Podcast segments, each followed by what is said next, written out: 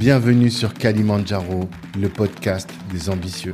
Je suis Tanguy de Bangui, cofondateur de Black Network, le réseau des assoiffés de réussite. Tous les lundis, vous pourrez découvrir des experts qui vont vous partager des clés concrètes à utiliser dans vos business ou votre activité professionnelle pour atteindre vos ambitions. Prenez place, prenez de quoi noter. C'est parti. C'est parti. Hervé Théophile Catherine, bonjour. Bonjour. Ça va? Ça va super, merci et toi? Très très bien. Euh, je suis content de te recevoir sur notre podcast, euh, Kalimandjaro, le podcast des ambitieux, parce que euh, bah là encore une fois, toi tu as un, un sujet de, de prédilection que qu'on n'aborde pas toujours. Tu Tout vois. Euh, professionnellement, on n'a pas souvent euh, ce genre de, de profil en face de nous, et euh, du coup, je suis content qu'on qu'on puisse parler de ça, de RH. Toi, euh, pour te présenter, t'es psychologue euh, du travail à la base, C'est ça, c'est ça. donc, et tu as créé ta so- société qui s'appelle Bespoke RH. C'est ça, Bespoke RH Solutions. Solutions, Euh, voilà. bah, tout d'abord, merci de m'avoir invité. Je t'en prie. Pour me présenter en quelques mots, Hervé Théophile Catherine, bientôt 40 ans. Mhm. Euh, j'ai, après un parcours d'environ une quinzaine d'années en ressources humaines, euh, j'ai décidé effectivement de me, de me lancer dans, un, dans une aventure en créant Bespoke RH Solutions, cabinet de conseil en stratégie de développement RH. D'accord. Alors, de formation, effectivement, je suis psychologue du travail Mhm. et euh, j'ai fait l'essentiel de, de ma carrière euh, dans le monde des ressources humaines, euh, sur des fonctions euh, de recruteur, de responsable développement RH et responsable formation. Ok. Et je trouvais que c'était intéressant qu'on puisse échanger parce que au-delà, bah déjà parce que la question du psychologue du travail m'intéresse, tout ce qui est lié au bien-être au travail et euh, ce que tu peux apporter, notamment même dans le recrutement, on en a parlé un peu en off, et ça du coup on en parlera en second, dans un second temps. Mais quand je suis allé sur ton LinkedIn, j'ai vu que tu connaissais tout ce qui était lié à la marque employeur. Tout à fait. Alors effectivement, euh, pour revenir à la notion de psychologue du travail, euh, c'est vrai que il y a encore de cela quelques temps, c'était soit malvenu ou méconnu le fait d'avoir des psychologues dans le monde de la RH. Mhm. Euh, on a dû se battre pendant quelques années euh, pour pouvoir faire comprendre qu'on avait notre place en tant que psychologue, notamment sur la partie recrutement, évaluation, test psychotechnique Ouais. ou euh, test d'ad- de- d'adaptabilité ou de personnalité tout simplement. Mhm. Euh, et puis une fois effectivement rentré dans le monde du travail sur la fonction RH, il a fallu effectivement développer différentes compétences sur des sujets divers et variés. Euh, généralement, euh, sur la fonction recrutement à proprement parler, l'objectif euh, c'est d'attirer et de recruter des talents Forcément. pour, pour une entreprise donnée. Et je dis bien attirer et recruter. Donc, pour pouvoir attirer, Mhm. il faut effectivement mettre en place différentes stratégies d'action pour pouvoir se faire connaître en tant qu'entreprise qui embauche, Ouais. donc faire connaître sa marque employeur, euh, convaincre les candidats euh, qu'on saura répondre à leurs besoins, à leurs recherches et surtout à leur envie de développement Mhm. et qu'on a euh, des possibilités de carrière ou autres à leur proposer Mhm. pour ensuite effectivement les embaucher. Exactement. Donc c'est de là qu'effectivement vient la partie marque employeur, euh, qui est un concept euh, des années 90 euh, lancé euh, aux États-Unis, qui sont toujours précurseurs Sur le business. sur le business et euh, ses différentes solutions. Mhm. Le concept effectivement a vite pris en Europe et aussi en France. Euh, L'idée c'était avant tout de mobiliser euh, des, euh, des stratégies liées au business, donc le marketing, au monde de la RH. D'accord. L'objectif, c'était quoi? C'est effectivement attirer, c'est donner envie à des candidats aujourd'hui de s'intéresser à une entreprise Hmm. par rapport à ses valeurs, par rapport à sa culture, par rapport à tout ce qu'elle peut mettre en place pour pouvoir euh, sécuriser, développer ses collaborateurs. Mhm. Donc voilà un petit peu comment s'est créé effectivement la marque employeur, qui est un concept aujourd'hui euh, qui est quasiment incontournable euh, Dans le monde des. de, euh, de ton entreprise. euh, c'est ça, c'est ça, effectivement. je me suis un peu euh, documenté en, en préparant cet échange. Super. Et euh, quand je regardais, je me suis, je- ça m'a, ça a fait écho avec plein de situations où on voit des gens qui se disent, voilà, moi j'ai envie de bosser pour telle boîte. C'est ça. C'est ça. Quand j'étais à la fac, je me souviens, toutes les filles voulaient bosser pour L'Oréal. Jusqu'à maintenant, ça n'a Ouais, pas je changé. pense que ça n'a pas changé, effectivement. Et euh, Google, enfin, tu vois, c'est des gens qui ont travaillé l'image, ce qui fait que même si le salaire va être moins important, peut-être, le, la distance va être plus longue, mais j'ai envie d'être dans cette boîte-là. Exactement. Donc, ils ont fait un travail pour ça. C'est exactement. Alors, effectivement, le cas de, de, de L'Oréal est, un cas super intéressant euh, dans le sens où euh, L'Oréal, de par effectivement les différents produits qu'ils vont distribuer, Mm. euh, vont faire qu'une génération aura grandi avec ces produits-là. Ouais. En, en, en réalité, ils connaissent le produit euh, depuis euh, le plus jeune âge, puisqu'ils ont quasiment grandi avec, qui fait que en grandissant, ils vont euh, développer tout un univers autour du produit Mm. euh, qui va faire qu'ils vont avoir une attirance naturelle vers cette- ce type d'entreprise-là Mm. lorsqu'ils sont en recherche de poste. Ouais. Souvent, j'ai eu à faire des salons de recrutement ou des forums emploi. Euh, vous allez dans les stands de L'Oréal, Unilever euh, pour tout ce qui sera euh, grande consommation, etc. Mhm. Euh, vous voyez les étudiants en école de commerce, ils font une queue de une heure Ah ouais. Tous pour pour rentrer là-bas. pouvoir ouais. postuler, Voilà. alors qu'ils sont pas forcément mieux payés, ça. alors qu'ils sont pas forcément, ils n'ont pas forcément des meilleures perspectives de carrière. Mm. Mais ça, ils le savent pas forcément parce que ils ont encore le schéma de pensée euh, du produit qu'ils ont connu, qu'ils ont utilisé, du prestige aussi de la marque, et ça. ça, aussi il faut le reconnaître, euh, qui va faire que euh, ils vont directement se rouiller vers euh, ces postes-là, ou en tout cas ce type d'entreprise-là. Mhm. Après, pour une entreprise qui est, qui est moins bien connue, son objectif et son enjeu de marque employeur, c'est de faire connaître justement ses perspectives de carrière, Clairement. la rémunération qu'ils peuvent proposer et les avantages euh, que peuvent avoir ces fameuses entreprises justement à venir travailler chez eux. C'est ça. Mais euh, généralement, effectivement, quand on parle de marque employeur, on pense euh, systématiquement à la publicité, à la communication externe. Ouais. Sauf qu'en fait, la marque employeur commence un petit peu en amont, Mm. en interne. D'accord. Euh, là, on va parler d'identité employeur. Donc, euh, définir globalement son identité, sa Mm. culture, La culture de la boîte. Oui. ses valeurs, sa vision, ses missions aussi, son attachement Ouais. ou les causes qu'elle défend, tout simplement.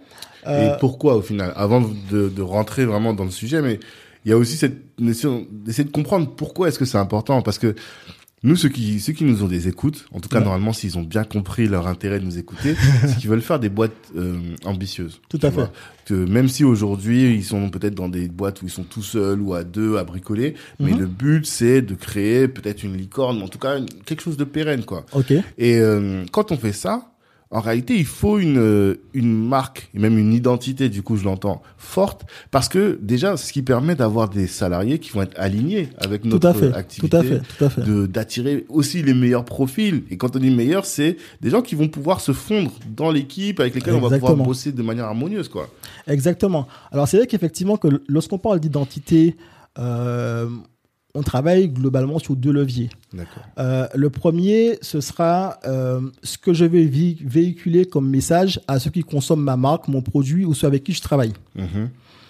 Euh, exemple, tu veux lancer une nouvelle marque, soit de vêtements, soit de baskets ou autre, pour pouvoir faire la différence, pour pouvoir te faire connaître, développer ta notoriété, au-delà du produit que tu vas vendre, Ouais. il faut que tu racontes une histoire autour de cela. Mhm.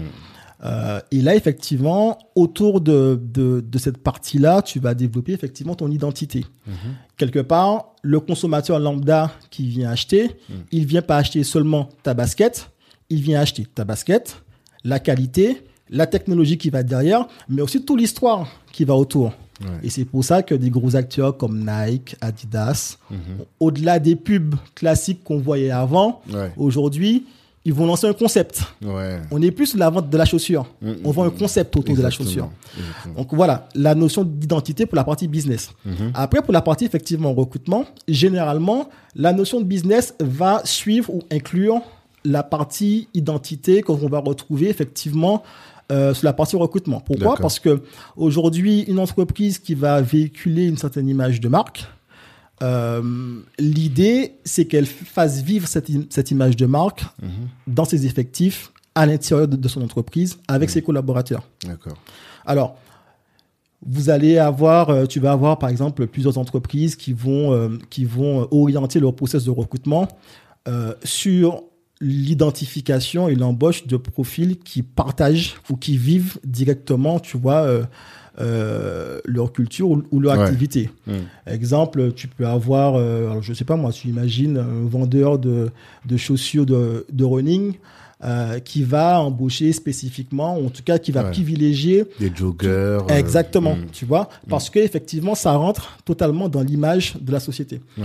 Après, effectivement, euh, dans un second temps, tu vas aussi a- euh, avoir des entreprises qui vont embaucher euh, des collaborateurs de, de divers et variés Mhm. et qui ensuite, tu vois, euh, vont embarquer, vont les embarquer dans leur culture d'entreprise, Mm. leur faire vivre, partager et les développer effectivement dans cette culture-là. Et ça, c'est plus risqué, non? Bah, l'un dans l'autre, oui, non, mais généralement, quand on le fait, on, on, on s'assure en amont euh, d'avoir embauché des gens qui sont en capacité de partager, Mm. qui ont cette ouverture d'esprit-là, Mhm. euh, de découvrir un nouvel environnement et qui sont en capacité effectivement de rapidement le partager, l'intégrer Et surtout le communiquer derrière. Ouais, et comment tu l'évalues, ça? Ça, effectivement, on va l'évaluer au, au travers euh, de différents outils. Alors, soit effectivement par le biais de, de l'entretien, euh, d'évaluation qu'on va avec le candidat, où on va le questionner sur euh, son rapport aux choses, son ouverture au monde, à de nouveaux concepts, de Ah. nouvelles façons de voir, etc. Vous avez euh, des profils qui sont assez rigides, qui ont une façon de voir, une façon de fonctionner et Mhm. qui ont du mal effectivement à dévier. D'accord. Et puis vous avez aussi ben, des profils qui sont plutôt ouverts au changement, qui sont plutôt euh, ouverts à cette dynamique euh, de changement et qui même des fois la recherchent Mhm. et qui n'ont pas de mal rapidement à comprendre, à se projeter D'accord.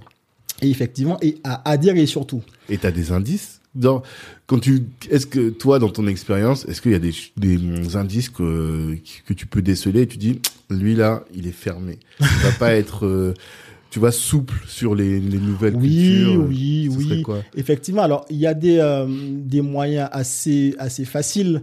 Euh, globalement, dans la base de l'évaluation, on se dit qu'un collaborateur qui a été capable de produire une action par le passé Mhm. sera capable de, de la reproduire dans le futur. Ok.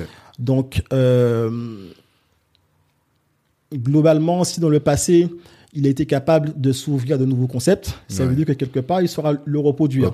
Dans le sens inverse, un collaborateur qui, quelque part, euh, euh, vous dira que je suis rentré dans une entreprise, j'ai jamais réussi à m'intégrer euh, Hmm. parce qu'ils étaient comme ci, parce qu'ils étaient comme ça, et qui a fait qu'au final, j'ai dû partir parce que j'étais pas intégré à l'équipe. Ouais.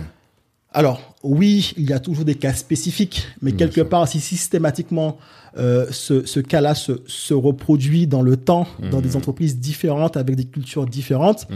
ça donne déjà un indice. Ok. D'accord. Voilà. Donc toi, tu vas avoir, euh, en tout cas, au moment de l'entretien où tu vas essayer d'évaluer sa capacité, déjà, il faut que tu aies une bonne connaissance de la culture de ta boîte. C'est ça. Donc, de savoir que c'est une boîte qui a une identité très forte, et différente de ce qu'on trouve ailleurs. Exactement. Et après, donc, tu vas chercher à tester cette personne-là pour essayer d'identifier si elle est capable, elle, Exactement, exactement. Et c'est vrai qu'effectivement, aujourd'hui, dans le monde du recrutement, on parle beaucoup de matching. Ouais. Euh, Il y a beaucoup aussi de tests d'évaluation qui sont, qui sont liés à ça, où Mhm. euh, quelque part, euh, l'objectif n'est plus tant seulement euh, d'évaluer les hard skills, donc les Mhm. compétences métiers, Ouais. mais plutôt les, les soft skills, Mhm. euh, en français compétences comportementales, et voir globalement comment ça peut matcher, soit avec l'entreprise, donc avec sa culture, ses valeurs, etc., Mhm. mais aussi avec le manager ou la direction. Parce que finalement, on se rend compte que à compétences égales, euh, tu peux très bien embaucher un collaborateur qui est hyper performant dans une entreprise concurrente, Mhm. l'embaucher chez toi qui a à peu près le, la- le même fonctionnement, euh, qui vendait le même produit, etc. Mhm. Et euh, total échec. Ouais. Parce que le, le collaborateur n'arrive pas à, se- à, à s'y faire, à, à, à s'ouvrir à la culture, euh, à partager vos valeurs, à travailler de la même façon que vous le faites, avec les mêmes process, les mêmes outils, etc. Qui va faire qu'effectivement, alors ça ne voudra pas dire que le collaborateur n'est pas bon, Non. ça voudrait dire simplement qu'il n'aura pas su s'adapter ou que l'entreprise n'aura pas su l'embarquer Exactement. et le faire adhérer justement à cette fameuse culture. Ok. Donc, d'où effectivement l'importance de travailler son identité employeur Mhm. dans, en- dans le monde du recrutement, à la fois pour pouvoir embaucher et sécuriser ses collaborateurs, mais aussi dans un deuxième temps pour pouvoir le communiquer. Mhm.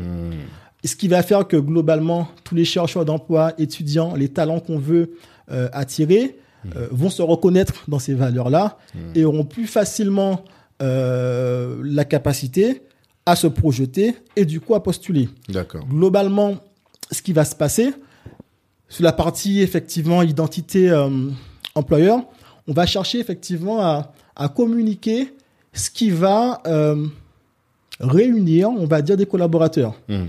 Généralement, dans toute entreprise, il y a un esprit d'adhésion ou un sentiment surtout d'adhésion à une culture, à des valeurs. Ok. Euh, si l'entreprise a déjà fait ce travail-là de pouvoir les identifier, ben, tant mieux. Du coup, elle passe à l'étape supérieure. Mhm. Dans le cas contraire, euh, elles vont travailler sur, en faisant des audits euh, ou des sondages, etc., aux collaborateurs. OK, qu'est-ce qui fait que je me sens appartenir à l'entreprise? Mhm. Qu'est-ce qui fait qu'aujourd'hui, je, je- je travaille ici et pas ailleurs? Ouais. Et en fonction de tout ça, en fait, ils vont recenser un petit peu tous ces éléments-là pour pouvoir créer justement leurs valeurs communes et ensuite la partager pour pouvoir attirer après effectivement de futurs talents. Et l'impression qu'on a, c'est que euh, ce travail, c'est que les grands groupes qui le font. je sais pas ce que, comment tu te Ben sens. oui, effectivement, euh, c'est principalement les, les grands groupes qui vont le faire parce que ils auront peut-être plus euh, les moyens, mhm. euh, les effectifs, les ressources aussi nécessaires pour pouvoir le faire. Maintenant, euh, il, il n'en demeure pas moins que les plus petites structures peuvent aussi le faire. Ok.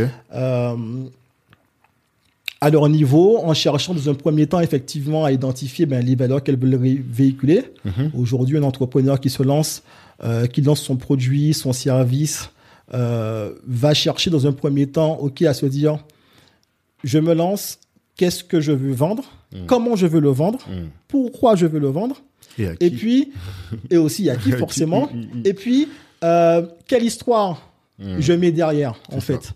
Et à partir de là, en fait, il va euh, construire un système de, de référence Mhm. qui, par la suite, vont se, trans- vont se transférer, euh, en tout cas, vont se transformer surtout en, en mission, en valeur, etc. Euh, reste à lui après d'embarquer les personnes qu'il sera amené à embaucher Mhm. euh, dans le futur, euh, de manière à ce que ces personnes-là, effectivement, aient ce même système de référence et qu'elles puissent pouvoir l'intégrer. Alors, soit en porte d'entrée, hein, lors du recrutement, on s'assure qu'elles partagent ces valeurs-là. Mhm. Exemple, euh, tu embauches un commercial. Peut-être que la première valeur de ta boîte, c'est l'intégrité.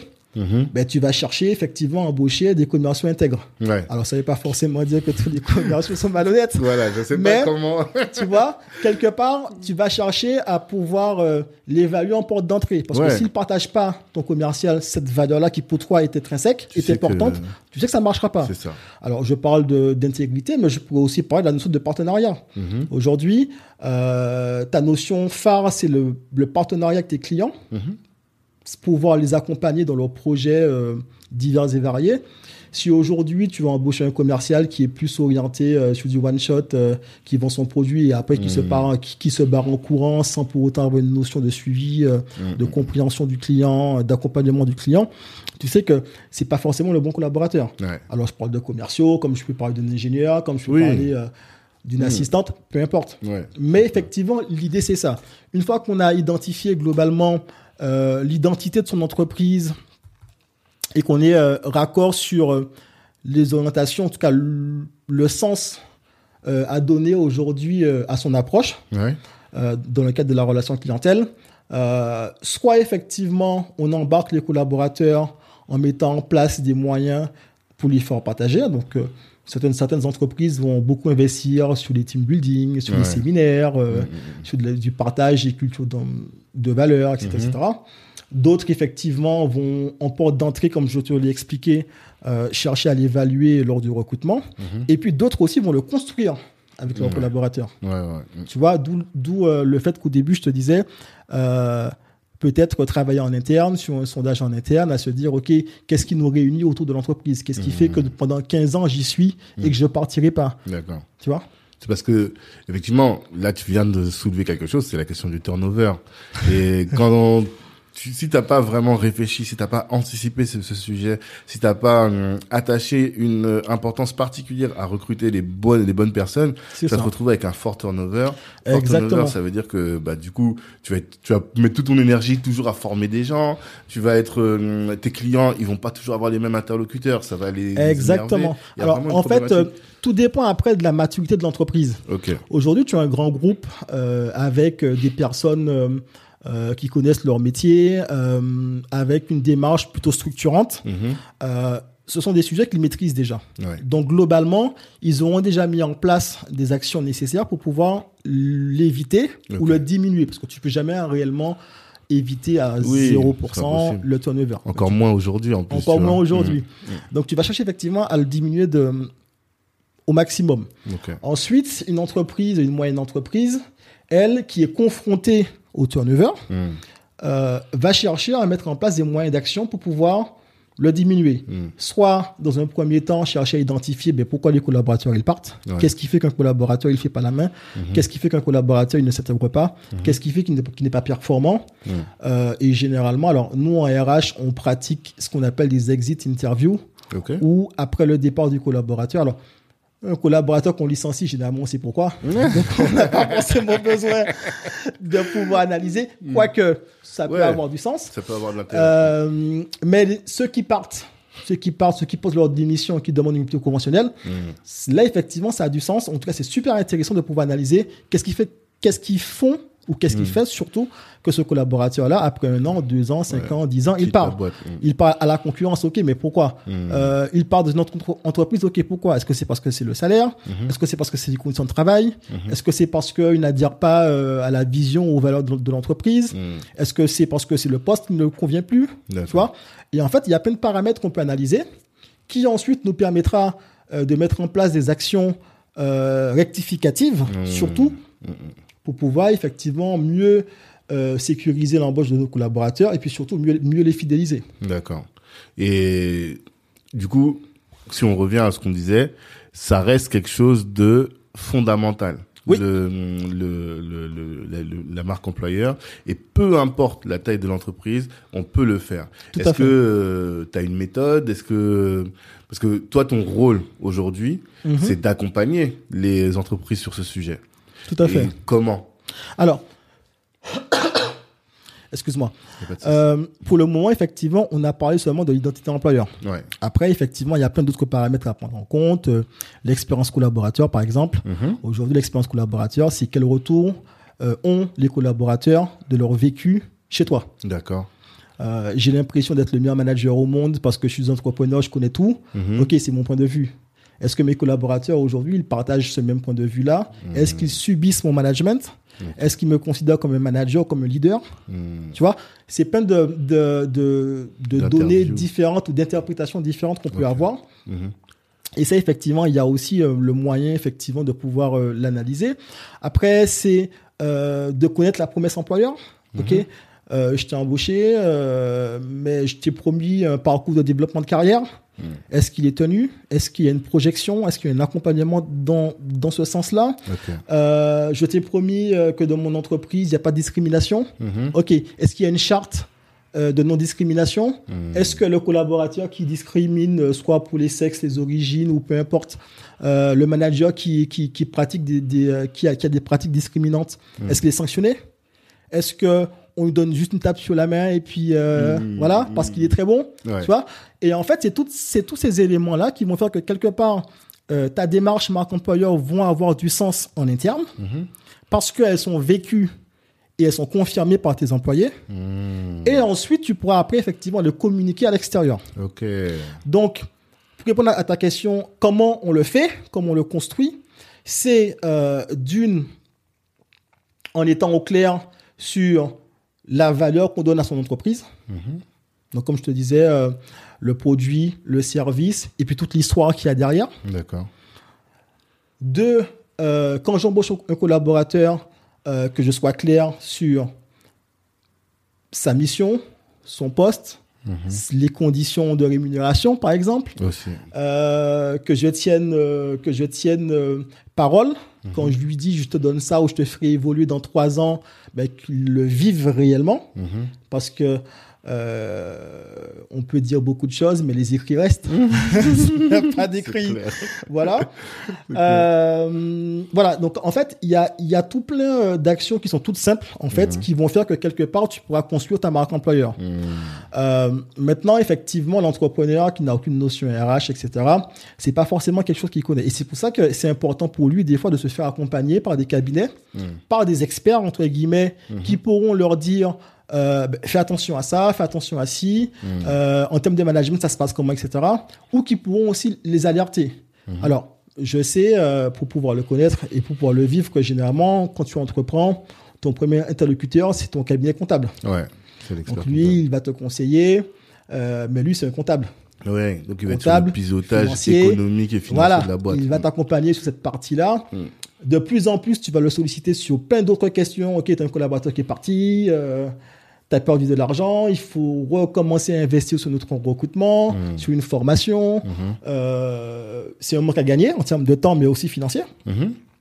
Et effectivement, tu vas solliciter, so- solliciter ton, ton, ton, ton comptable puisque ton premier interlocuteur, c'est lui. D'accord. Mais il faut aussi savoir qu'on a aussi des experts en RH, euh, soit sur du recrutement, du conseil en développement RH, euh, du conseil aussi en management, en formation, qui peuvent aussi vous accompagner, en tout cas qui pourront accompagner l'entrepreneur et lui donner les bonnes méthodes et les bonnes pistes ça. pour pouvoir le faire évoluer. Alors, les cabinets, effectivement, en, en comptables qui ont un petit peu évolué, qui ont bien compris ça, commencent à travailler avec d'autres experts Mhm. qu'ils pourront mobiliser le moment venu Mhm. pour pouvoir accompagner euh, leurs clients Ah, à des étapes clés. Aujourd'hui, par exemple, c'est ce que je vais faire avec certains cabinets Mhm. euh, qui, d'une, effectivement, vont leur permettre effectivement de, de, de crédibiliser euh, leur démarche auprès de leurs clients Mhm. et puis surtout les accompagner à, à passer le fameux cap que des fois ils n'arrivent pas à passer. Mais c'est ça. Parce que le, si t'es- t'as ta petite boîte, je dis petit sans que ce soit euh, qualitatif, hein, Mhm. tu vois, mais tu viens de commencer ou t'as un, t'as un, deux salariés et t'as envie de, d'avancer. C'est ça. Mais là, il va falloir que tu investisses sur d'autres sujets que ça. le simple, le- la logistique de ton produit ou euh, la délivrance de ton service. Il faut que la, la- la- le RH devienne un pôle important. Ben, je suis totalement, je suis totalement d'accord avec toi en fait. Alors, il y a euh, deux courants. Il y a le courant de ceux qui vont te dire do it by yourself. Ok. Donc, tu es entrepreneur, il faut que tu saches euh, créer un site web par toi-même, il faut que tu Mmh. saches vendre, Mmh. il faut que tu saches euh, créer ton, ton service, ton produit, Mhm. il faut que tu saches le marketer, Mm. et en plus, il faut que tu saches, tu saches faire de la comptabilité, etc. etc. Bon, Mhm. ok. On sait que c'est pas possible. Ouais. Ça ne tiendra pas sur du long terme. C'est pas possible. Euh, il faut savoir donner de la valeur aux choses et faire appel aux experts pour pouvoir nous accompagner. Ouais. Euh, Aujourd'hui, l'entrepreneur, il a bien intégré qu'il a besoin de comptables. Mhm. Reste aussi à le faire intégrer qu'il a besoin de d'autres acteurs. Alors moi aujourd'hui, je, suis en- je suis en développement RH, donc je vais en parler, mais ça peut être euh, euh, des personnes sur euh, euh, le social branding, Mhm. euh, comment se faire connaître, comment se faire connaître sa boîte, Mhm. sa marque, son Mhm. produit, Mhm. euh, des marketeurs, ça peut être euh, euh, des personnes qui vont vous accompagner sur euh, la stratégie commerciale à mettre en place, Ouais. euh, des personnes qui vont vous accompagner aussi peut-être sur euh, tout un tas de questions qui peuvent euh, survenir, en tout cas vous accompagner dans votre démarche pour Mhm. pouvoir être performant et productif. D'accord. Euh, et c'est juste effectivement cette partie-là euh, où il faut faire attention parce que souvent on pense pouvoir s'en sortir par soi-même. Ouais. Alors, certains y arrivent. Mhm. Je ne dirais pas que personne n'y arrive, certains y arrivent, mais peut-être que en se faisant accompagner, ils le feraient peut-être plus vite, Ouais. peut-être mieux Aussi. et peut-être de façon plus pérenne. C'est ça. Voilà. Mais bien souvent, le problème, c'est que les gens n'ont pas l'information. C'est Ils se doutent pas que euh, bah, c'est possible de, ça, de, ça. de, de faire ça et que il faut réfléchir à cet aspect-là. Mm. Euh, en fait, j'ai été sensibilisé en lisant euh, le Stratégor. Je sais pas si as- tu as déjà utilisé, Non. mais c'est un livre sur la stratégie d'entreprise. Ok. Et il y a tout un chapitre sur la stratégie et il y a un moment où ils abordent les questions liées au, au leadership et à la Mhm. culture d'entreprise. Mhm. Et c'est là qu'il explique ô combien la culture est importante, Ah, c'est notamment sur cette partie-là de, C'est de, de, de recrutement. Il disait, il disait, euh, voyez par exemple, euh, ce que tu as dit tout à l'heure, qui est assez intéressant, c'est qui est-ce qu'on sanctionne dans l'entreprise? Qui est-ce qu'on promeut? Et Là, ça en dit beaucoup sur la stratégie de l'entreprise. Ah, mais c'est clair, c'est clair, c'est Euh, clair. quelle est la culture, c'est-à-dire quels sont les tabous? Il y a des choses dont on ne parle jamais dans une entreprise, tu vois. Et en fait, tout ça, ça en dit énormément sur la manière dont ensuite tu vas devoir prendre des décisions stratégiques. Parce que euh, nous, par exemple, à Black Network, on a quelqu'un qui s'occupe du care. Pourquoi est-ce qu'on a quelqu'un qui s'occupe du care? Parce qu'on n'est pas une multinationale, mais on considère que chaque personne qui est là doit être euh, bien, on doit bien s'en occuper. Et donc, ça fait partie ouais. de la culture, Exactement. notre ADN, quoi. Exactement. Et chaque boîte, en fait, qui, il y a des gens qui disent on est en concurrence, mais en réalité, vous faites le même business, mais vous n'êtes pas les mêmes boîtes. C'est ça, de manière différente. Exactement. C'est ça, c'est ça, c'est ça. Euh, D'où effectivement l'importance, comme je te disais, de la marque employeur. Après, aujourd'hui, beaucoup d'entreprises euh, comprendront l'importance d'investir dessus Ouais. parce que derrière, il y a un vrai retour. Ah. Il y a un vrai retour derrière. Euh, tout simplement, euh, aujourd'hui, on se rend compte que la génération Z, Mhm. qu'on recrute aujourd'hui, la génération Z, ce seront euh, euh, ceux qui sont encore étudiants, qui sortent, euh, qui sortent d'école, donc les talents, euh, 22, bac plus 5, 23, école de commerce, qui ont entre, euh, je sais pas, entre 23 ans, euh, 23 ans, 27 ans, 28 ans, 30 ans. Ok. Euh, moi, je suis la génération Y, j'ai bientôt 40 ans. Mhm. Moi Donc aussi. euh, voilà. Euh, on se rend compte que cette génération-là a des attentes différentes de ce qu'on pouvait connaître par le passé. Exactement. Aujourd'hui, nous sommes plus dans une configuration de l'entreprise qui donne du travail et qui, quelque part, se penche pour ramasser des CV Mhm. et embaucher le profil qui correspond le mieux ou, ou ce qu'il veut en tout cas. Aujourd'hui, nous sommes dans une configuration où euh, euh, le chercheur d'emploi, il a une idée assez précise de ce qu'il veut, de, de la configuration euh, de travail qu'il souhaite. Ouais. Il est attentif aux valeurs de l'entreprise. Il est attentif aux orientations de l'entreprise. Mhm. Il est attentif à la culture d'entreprise. Ouais. Attentif au fait qu'on puisse faire carrière ou pas, etc., etc. Mm. Moi, je me souviens, dans, à l'époque de mes parents, euh, il fallait soit être dans la fonction publique pour pouvoir s'assurer, pour pouvoir s'assurer, euh, c'est euh, ça, mhm. exactement, ou soit avoir un poste et y rester toute sa vie, il faisait 15 ans, 20 Bien ans de carrière. Aujourd'hui, ceux qui font 20 ans de carrière, c'est ceux qui partent en retraite bientôt. Mhm. La nouvelle génération, ils ont une tendance, en moyenne, ils restent entre 3 ans et 5 ans Ouais. dans une boîte. Ouais. Et qu'est-ce qui fera qu'ils vont rester entre 3 ans et 5 ans dans une boîte? C'est qu'il y a une culture d'entreprise forte. C'est parce qu'ils s'y retrouvent dans la culture d'entreprise, surtout, ils, ils ont été embarqués ou parce qu'ils la partageaient directement, donc pour Mhm. revenir à ce qu'on disait. Et puis surtout, parce qu'on les a fait grandir, on les a développés, Mhm. et qui font que aujourd'hui, quelqu'un qui reste 10 ans sur le même poste euh, dans une entreprise sans avoir envie d'évoluer ou voir autre chose Ouais. ou d'élargir son périmètre ou je ne sais quoi d'autre, Mhm. ça n'existe quasiment plus. Ouais. Clairement, clairement. Donc du coup, les entreprises ont, ont besoin aujourd'hui de développer ces actions-là, Mhm. à mettre en place des, des, euh, des process euh, d'évolution, de développement des collaborateurs, de formation, Mhm. d'accompagnement, de sensibilisation à la culture et aux valeurs de l'entreprise pour pouvoir effectivement euh, mieux recruter, Mhm. mieux fidéliser leurs collaborateurs Mhm. et puis forcément mieux les développer. Mhm. D'accord? Et après, effectivement, ça va aussi dans le sens de toutes euh, les procédures, euh, en tout cas les lois gouvernementales, notamment la réforme euh, du droit de la formation. Ouais. Euh, Sur le CPF, notamment aussi, c'est- exactement. Euh, le fait surtout qu'aujourd'hui le CPF soit euh, laissé à la gestion du collaborateur, puisque Mhm. avant on parlait de DIF, de droit à la formation, qui était plutôt euh, géré par l'entreprise. Il fait que tu demandes Euh, à ton employeur. euh, exactement. ouais. Le fait qu'aujourd'hui que ce soit à la main du collaborateur et qu'il ait son compte CPF, qu'il gère de manière autonome, Mhm. c'est pas pour rien, ça a du sens. D'accord. Euh, le fait qu'effectivement, qu'aujourd'hui, on soit dans une démarche à mettre en place ce qu'on appelle les fameux entretiens professionnels euh, tous les deux ans, avec un bilan tous les six ans, Mhm. pour pouvoir fluidifier l'action de formation, développer les collaborateurs et fluidifier euh, indirectement le monde du, du, du travail. Euh, ça aussi, ça a du sens aussi, et ça a aussi un objectif bien particulier.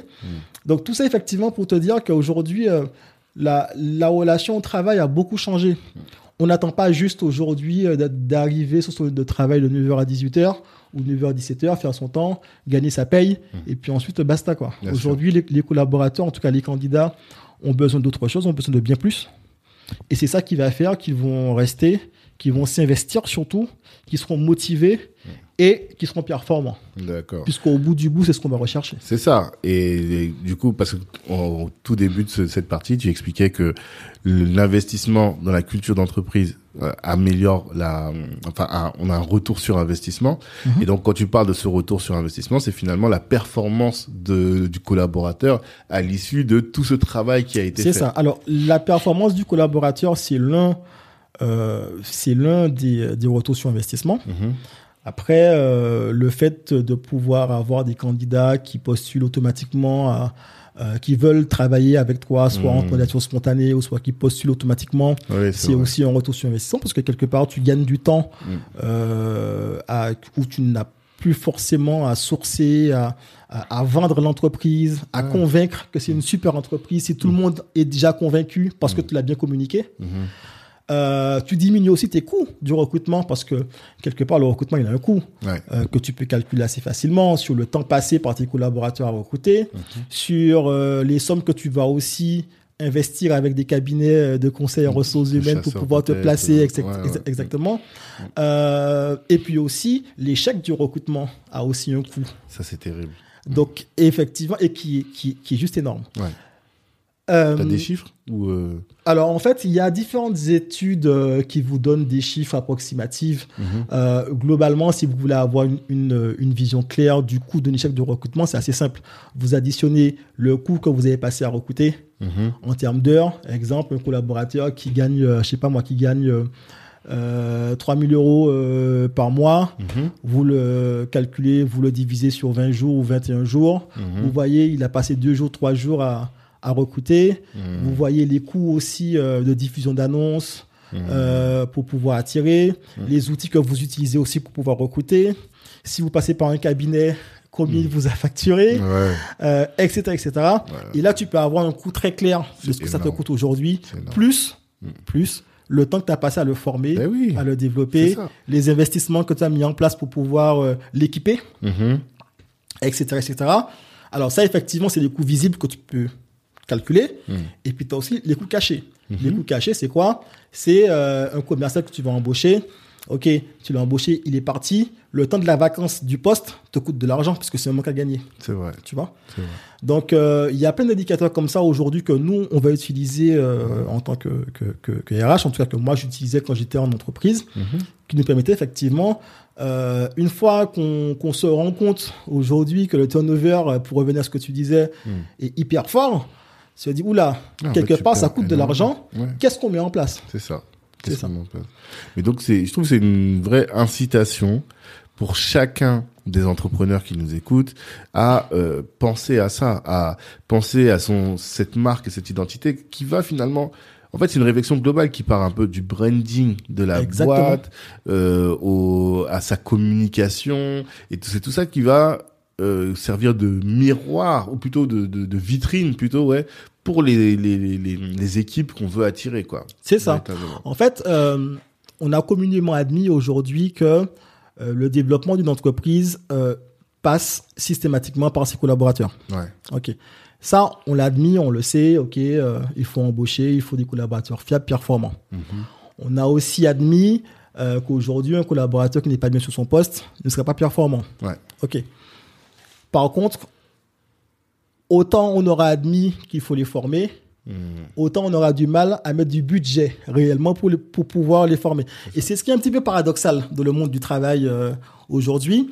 On est conscient effectivement de tout ça, pour autant on n'est pas forcément prêt à investir sur la formation de- des- des collaborateurs, Ouais. malgré le fait qu'on a des aides pour pouvoir le faire. Euh, maintenant, effectivement, oui, la formation, elle a un coût, et l'absence du collaborateur qui est en formation, ça a aussi un manque à Oui, gagner. C'est sûr. Donc voilà. Mm. Euh, autre chose, il faut aussi que les entrepreneurs, quelque part, euh, se rendent compte que recruter un collaborateur, c'est pas, euh, c'est pas une perte sèche, en fait. C'est un investissement. ouais. C'est un investissement. Investir sur le bon, sur le bon recrutement, c'est ce qui va garantir la pérennité de l'en- de l'entreprise de demain. Investir sur, par exemple, un cabinet qui saura te guider si tu ne sais pas euh, recruter, tu n'as pas forcément le, le vivier qu'il faut pour. Mhm. Euh, c'est ça aussi qui va te permettre aujourd'hui. Alors oui, certes, immédiatement, tu as un coût, mais euh, quelque part, c'est un investissement d'une. Et deuxièmement, c'est ce qui va aussi t'é- t'éviter des pertes sèches en cas Hmm. De, au cas où le recrutement n'a pas bien marché comme tu le voulais, Oui. etc., etc. Euh, et c'est vrai que dans cette démarche-là, puisque moi je le rencontre assez souvent aujourd'hui, hein, dans mon activité, je vais développer euh, des entrepreneurs, de jeunes entrepreneurs, ETI euh, ou des entreprises euh, un petit peu plus petites. Aujourd'hui, je leur dis, mais euh, comment vous faites pour recruter, euh, etc. Donc ils me disent, ok, je fais moi-même, euh, je fais mon annonce, c'est assez simple. Je diffuse sur Indeed. Indeed, c'est gratuit. Et Hmm. puis, euh, j'ai des candidats qui arrivent. Ouais. OK. Euh, aujourd'hui, quel retour vous avez sur ces actions-là aujourd'hui euh, Ben ouais, je me rends compte que ça me prend beaucoup de temps. Et puis après, j'ai beaucoup de candidats, donc il faut les trier. Euh, des fois, j'ai jusqu'à 40, 50 candidatures. Je m'y attendais pas. Ouais. Euh, comment j'ai fait pour les discriminer, pour savoir euh, entre lui et lui qui je choisis, etc. Donc je lui dis, bah, à ce moment-là, ben, tu les rencontres tous. Ouais. Ah non, mais 40, non. mais- à ce moment-là, je fais ça, 40. je fais, je fais ça toute ma vie. Bah oui. Ok. Après, je lui dis, bah, du coup, bah, une fois que tu as fait ton, ton, ton, ton petit tri euh, de retour de candidature, comment tu t'assures effectivement que ton entretien, euh, tu as bien évalué ce qui va bien ou ce que tu Mmh. recherches et t'assurer que le profil que tu as identifié, en tout cas que tu as retenu, correspond bien à ce que tu vas rechercher. Mmh. Ah ben oui, parce que le feeling il est bien passé, etc. Mmh. Et là, je lui explique que le recrutement, c'est pas du feeling. Le recrutement, c'est de l'évaluation. Mmh, mmh, Aujourd'hui, tu as un besoin, tu recherches des compétences spécifiques que tu vas mettre en lien avec des compétences que maîtrise ton collaborateur. Ouais. Après, oui, euh, on est des êtres humains. Il y a toujours un- cette partie-là. On n'est pas des machines. Euh, on n'est pas des machines, effectivement. Mm. Maintenant, le job du recruteur, c'est d'essayer de, de réduire au maximum cette Mm. partie-là. C'est ça. Parce que cette partie-là, effectivement, c'est un- c'est une porte ouverte à tout ce qu'on peut connaître comme biais, comme préjugés, etc., Mm. euh, qui, quelque part, ben, va polluer ton acte de recrutement. Ouais. Et c'est là où, excuse-moi de t'interrompre, mais quand on a discuté et que je me suis pe- pe- penché sur la question, c'est là où le rôle du psychologue au travail est hyper pertinent, tu vois. Effectivement. Euh, moi, nous, on est des, moi, je suis juriste, donc euh, dans ma formation, j'ai plein de gars qui sont devenus RH. Tout à fait. Et euh, en termes de raisonnement juridique, de, de mettre en place les lois au sein de l'entreprise, Mhm. ben là, ils sont pertinents, tu vois, il n'y a pas de souci. Ceux qui sortent d'école de commerce aussi, le business du recrutement, ils le maîtrisent. Mais quand il faut, euh, comme tu dis, tu as employé le terme tout à l'heure, discriminer, mais au, sens positif, c'est Ouais. positif, c'est-à-dire Choisir, voilà, Ouais. choisir une personne et dire cette personne-là, elle va matcher. Et comme tu as dit, c'est pas des machines, tu Mm. vois. Une fois que peut-être la machine elle a screené au départ le CV, ben voilà, il y a un être humain. Tout Et à c'est fait. là où tout le psy va avoir des outils, je pense que Exactement. Alors, c'est vrai qu'effectivement, en tant que psychologue du travail, je vais être euh, un petit peu mieux outillé Exactement. euh, que d'autres profils pour pouvoir investiguer, puisque on est vraiment dans, dans, dans de l'investigation. Mhm. Euh, on va chercher à comprendre euh, son parcours professionnel, son parcours scolaire, ce Mm. qui a rythmé ses choix, ses décisions, euh, les différentes fonctions que cette personne a tenues, les compétences qu'elle a pu développer au travers de euh, ces missions-là. Et puis au-delà de cela, sa capacité à transférer son savoir-faire dans un environnement différent. Bien sûr. Souvent, on va s'en rendre compte qu'on a des, euh, des candidats en face qui ont capitalisé une somme de savoir-faire, de Mhm. compétences, d'une qui sont pas forcément euh, n'ont pas forcément conscience de maîtriser ces savoir-faire là, donc elles savent pas les mettre en avant. Ouais. Et puis deuxièmement, elles peuvent avoir du mal à se dire ok, euh, j'ai fait ce job là par le passé. euh, comment je vais réussir à, à le transférer dans un environnement différent? Mhm. alors, j'aime bien parler du monde de la vente parce que c'est un, un milieu qui, qui, qui est très parlant euh, et que généralement, on peut vite comprendre Mhm. euh, de quoi je parle. Euh, vous pouvez avoir des profils qui vont vous dire, OK, toute ma vie, j'ai vendu des chaussures, des, des baskets. Mhm. Euh, je ne saurais jamais vendre de la, cos- de la cosmétique parce Mhm. que ça ne m'intéresse pas. Alors, certains vont vous dire oui, mais ok, mais le produit, c'est super important. il faut euh, comprendre la technicité du produit, etc. Et là, ils ont totalement, ils ont totalement raison. Mhm. Mais là où je veux en venir, c'est que quelque part, l'approche commerciale, la base, est toujours la même. Ok Donc, une fois que la base, on l'a, Mhm. l'approche client, le bruit de glace, euh, l'accueil, l'écoute du client, comprendre son besoin, euh, etc., etc., etc., Ouais. euh, la partie technique, on l'apprend au ça. fur et à mesure. Ça. Tu vois? Et en fait, tu peux te rendre compte que souvent, ben, il y a des gens qui vont te dire, bon, ok, j'ai fait ça, ben, je ferai que ça parce que c'est ce que je sais faire. Hmm. Mais pas forcément conscients qu'ils peuvent aussi se développer et trouver les points communs qu'il y a entre différentes fonctions, Mhm. tu vois, pour pouvoir euh, transférer euh, leur savoir. Donc c'est quand on parle effectivement de transfert de compétences, c'est généralement ça. Généralement, tu vas avoir euh, différentes fonctions dans une entreprise, mais dans toutes les fonctions, il y a toujours des compétences communes. Hmm. Et l'intérêt, c'est de savoir, OK, sur cette compétence commune-là, comment je peux capitaliser dessus sur une, une nouvelle fonction et ensuite ma capacité euh, à me former, à me développer sur d'autres compétences que je n'avais pas par, par le passé. Ouais. Donc là, effectivement, je t'ai parlé du transfert de, de compétences et puis je parle aussi de la capacité à se développer. Là aussi, tu as des collaborateurs euh, qui sont très ouverts, qui apprennent très vite, qui sont capables de changer d'un d'un environnement à un autre. Mhm.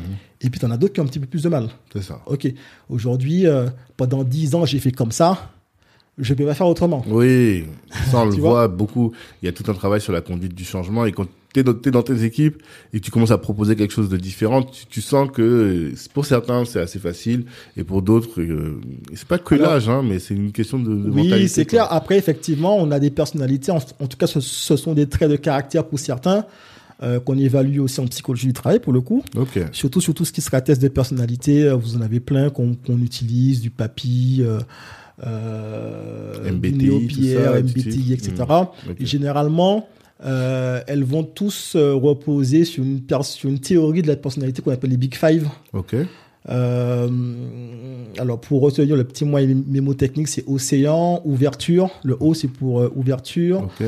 Euh, et pourquoi je dis ouverture Parce que c'est bien ce dont, ce, ce- ce dont il s'agit. Mhm. Sa capacité, effectivement, à s'ouvrir à de nouveaux concepts, Mhm. de nouvelles façons de voir, de Mhm. nouvelles façons de faire, de procéder, etc.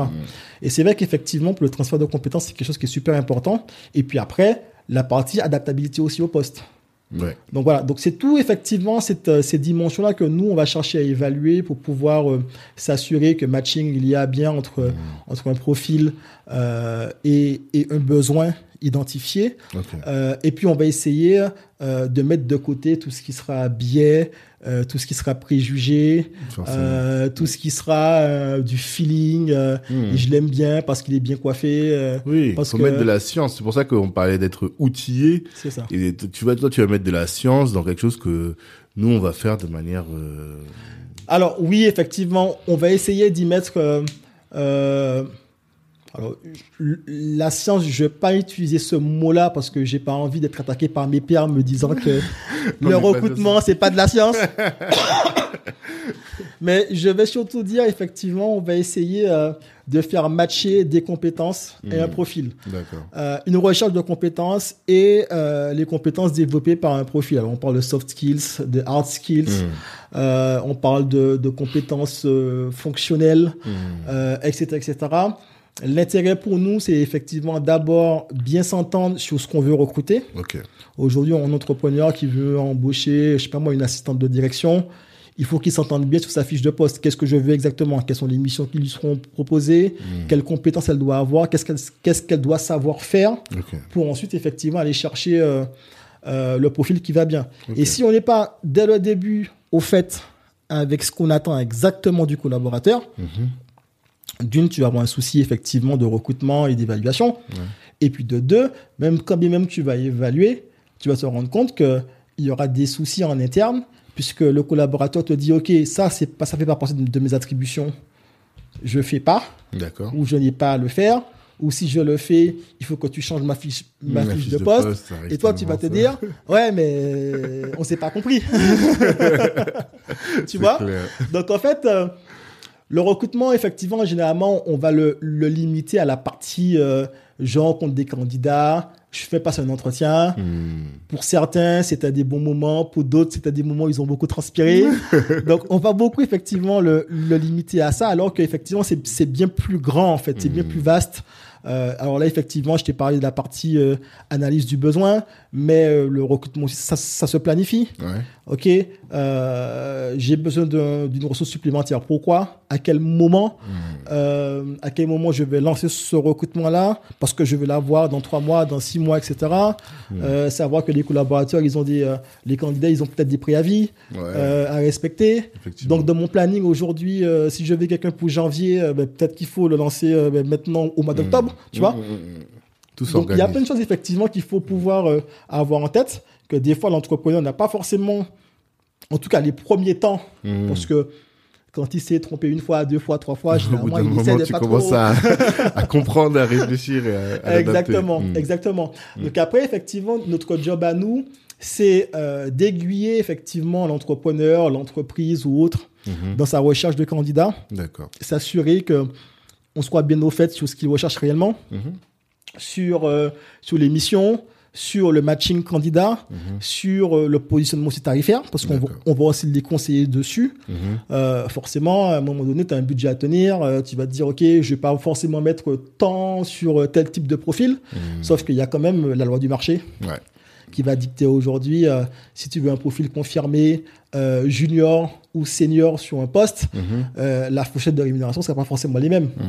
Donc, euh, c'est aussi notre travail, quelque part, euh, d'accompagner euh, et de vous dire, OK, sur le marché, tel profil se positionne à tel, etc., Mhm. à tel niveau de rémunération, de manière à ce que euh, soit l'entrepreneur, soit l'entreprise puisse pouvoir euh, provisionner excuse-moi, un budget Ouais, bien sûr. Mhm. euh, par rapport à ça et que lui, effectivement, pèse bien le pour et le contre de, OK, j'ai embauché un collaborateur, mais OK, c'est un investissement, qu'est-ce que ça va me rapporter derrière, qu'est-ce que je- qu'est-ce que j'attends de lui, quelles sont ses missions, et puis surtout après, comment je vais les faire grandir, parce que on parle de recrutement, oui, mais pour revenir effectivement à la marque employeur, la marque employeur, c'est comment je vais attirer, Mhm. Mais c'est aussi comment je vais les, développer derrière. Mhm.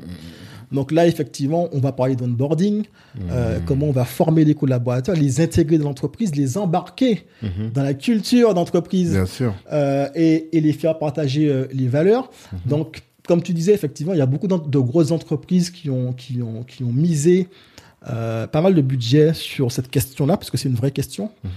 Euh, après, effectivement, le- l'entrepreneur doit aussi avoir cette démarche-là en tête, même s'il n'aura pas forcément le budget, mais se dire, OK, j'ai un collaborateur que je vais, que je vais intégrer, il arrive dans trois mois, euh, peut-être que deux mois avant, je vais l'appeler pour savoir mais comment ça va, est-ce qu'il est toujours OK pour le poste? Ça. Euh, un mois avant, je vais peut-être lui envoyer les informations nécessaires pour pouvoir l'intégrer, pour que lui sache en tout cas euh, qui, doit, qui va le recevoir euh, le jour de son intégration? Est-ce que c'est à 9h, est-ce que c'est à 10h Mhm. Euh, Éventuellement un planning d'intégration, se dire que la première semaine, euh, il faut qu'il connaisse ça, ça, ça, ça, ça, je veux le former, etc. Et que tout soit planifié. Ouais. Et que quand le collaborateur il- arrive le premier jour, un petit déjeuner, c'est toujours sympa, un petit déjeuner d'accueil, qu'on le présente aux différents collègues. Tu vois, c'est des petites attentions comme ça aujourd'hui. Alors, moi, que j'appelle attention, mais tu verras que dans d'autres boîtes, euh, c'est vraiment structuré. Ouais, il y a- C'est- il y a des vrais process, quoi. process Ouais. autour de ça. De l'onboarding. Exactement. Et en fait, ça commence par ça, en fait. C'est comment je vais accueillir mon collaborateur de la même manière que aujourd'hui, toi, tu vas recevoir quelqu'un chez toi. Mhm. Tu vas faire en sorte, effectivement, de le recevoir dans, les meilleures conditions. C'est ça. Ok, tu sais que cette personne-là, elle est friande de, de ça, mais tu vas aussi- essayer de lui mettre ça, c'est la petite touche personnelle qui fait que ça. Derrière, l'autre se dira, ok, j'ai bien été accueilli. Mhm. Dans l'entreprise, c'est pareil. L'entreprise, c'est ton bébé, Mhm. c'est ton chez toi. Mhm. Euh, tu vas le façonner un petit peu euh, à ta, Attends, ton identité. à ton identité, exa- exactement. Avec Donc, tes quelque valeurs, part, quoi. il faut que tu puisses rapidement immerger ton nouveau collaborateur dans ton environnement. Et que surtout, tu donnes envie de s'investir Ouais. Et de euh, se développer. de se développer, de... se former, de se et puis aussi pour le coup d'être performant pour toi. Mhm. Donc euh, l'idée c'est ça, c'est comment tu vas le former, c'est déterminer globalement pendant combien de temps euh, tu vas pouvoir l'accompagner, Mhm. puis aussi lui donner le temps de monter en En compétences, compétence. Euh, qu'il soit autonome, etc., etc. Euh, et puis comment aussi dans le temps tu vas le suivre. Que ça effectivement c'est une dimension qui est souvent oubliée euh, où euh, on va embaucher un collaborateur, on va le former, on va se dire, OK, il connaît tout. et puis le collaborateur, on le voit euh, tous, les, euh, tous les 18 mois, quoi. Hmm. Tu vois, il n'y a pas un petit point fixe, il n'y a pas un petit moment d'échange, comment tu vas? Ouais. Parle-moi un petit peu de ta journée d'hier au travail, quelles difficultés tu as rencontrées, qu'est-ce que tu as aimé faire, Mhm. qu'est-ce que tu n'as pas aimé faire, ta difficulté, comment tu as fait pour pouvoir la résoudre, tu vois? Euh, Et souvent, euh, on est dans- une démarche où on va attendre que le collaborateur vienne vers nous pour nous dire, OK, euh, j'arrive pas ou j'ai des difficultés. Oui. Sauf que Tous les collaborateurs sont pas comme ça. Exactement, Et le mana- exactement. Le bon manager, il va aller accompagner la personne, il va aller chercher lui-même à déceler les problématiques, quoi. Exactement. Et en fait, c'est toutes ces petites choses qu'effectivement, généralement, en tout cas que moi, je conseillerais euh, à l'entrepreneur de mettre en place quand il embauche un nouveau collaborateur. Surtout que quand on est entrepreneur, le, la première embauche est très importante Ouais, et très impactante. sûr. On n'a pas intérêt à se rater. c'est sûr. Donc, euh, excuse-moi. Euh, donc, ça veut dire que si c'est très important, il faut aussi mettre tous les moyens qu'il faut, Mm. au-delà de se dire, OK, je vais embaucher, euh, je lui achète un ordinateur, euh, un, or- un bureau, un téléphone. Mhm. OK, derrière, c'est comment je vais l'intégrer, comment je vais le former, comment je vais le suivre. Et je parle d'ordinateur et de bureau, mais ça arrive souvent. Euh, tu intègres un collaborateur, le premier jour tu arrives, il n'y a pas d'ordinateur, il n'y a, pas de bureau, c'est pas encore arrivé. Parce que j'ai oublié, parce que j'y ai pas pensé, Parce que j'ai pas etc. anticipé, quoi. Voilà, Mm, c'est mm. ça. Et en fait, euh, il y a toute une planification en amont à mettre en place. Et ça aussi, effectivement, euh, je conseille euh, euh, ben, des clients sur, sur tout ça. Je leur mets en place un, un planning d'intégration de leurs collaborateurs et je leur dis ab- avant, euh, avant trois semaines, un mois, euh, prévoyez de faire ça, ça, ça. ça. déterminer globalement qui va former sur quel sujet, puisque, ok, tu es entrepreneur, mais tu sais pas forcément tout. Mm. Tu as des collaborateurs qui sont peut-être mieux que toi, ou connaissent mieux que toi certains sujet. outils Mm. ou certains process, Mhm. ou qui seront mieux à même peut-être que toi de le faire. Et puis, euh, et puis, euh, et puis tout simplement parce que tu n'as pas forcément le temps.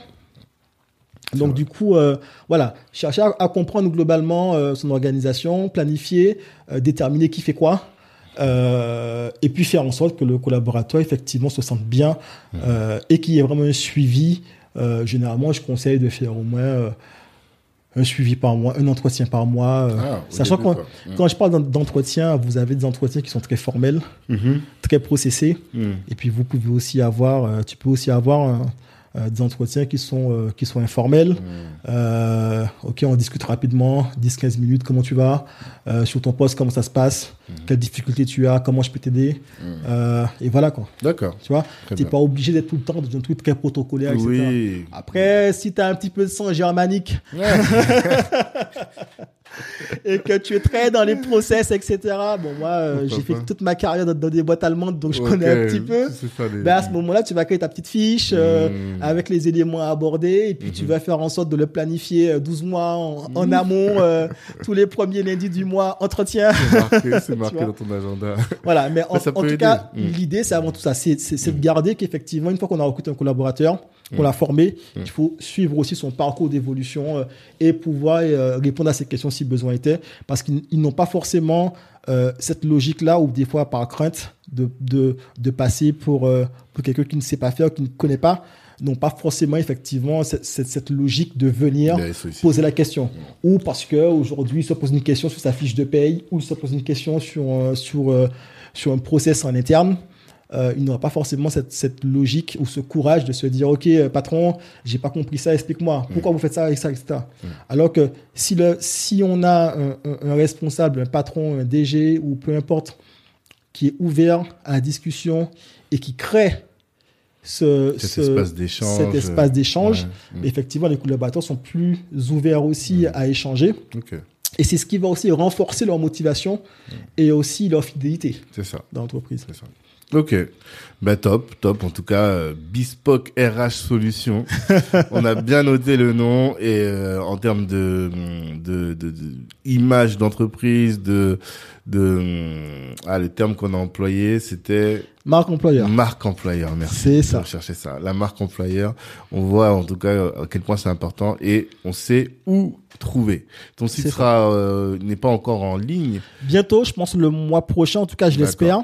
En attendant, on Euh, mettra ton LinkedIn. Les gens peuvent te oui, sur sinon vous pouvez me retrouver sur. LinkedIn, Instagram, euh, Facebook, Ok, euh, où on est assez euh, actif en termes de communication et on vous donne chaque fois des petits tips, Hmm. à la fois pour les entrepreneurs, Mhm. mais aussi pour aujourd'hui les chercheurs d'emploi, les salariés, etc. L'objectif, c'est d'une de décrypter un petit peu l'actu RH, Mhm. et puis deux, donner des conseils à ceux qui vont nous suivre sur du droit social, euh, de la formation, du management, etc. etc. Ok, top.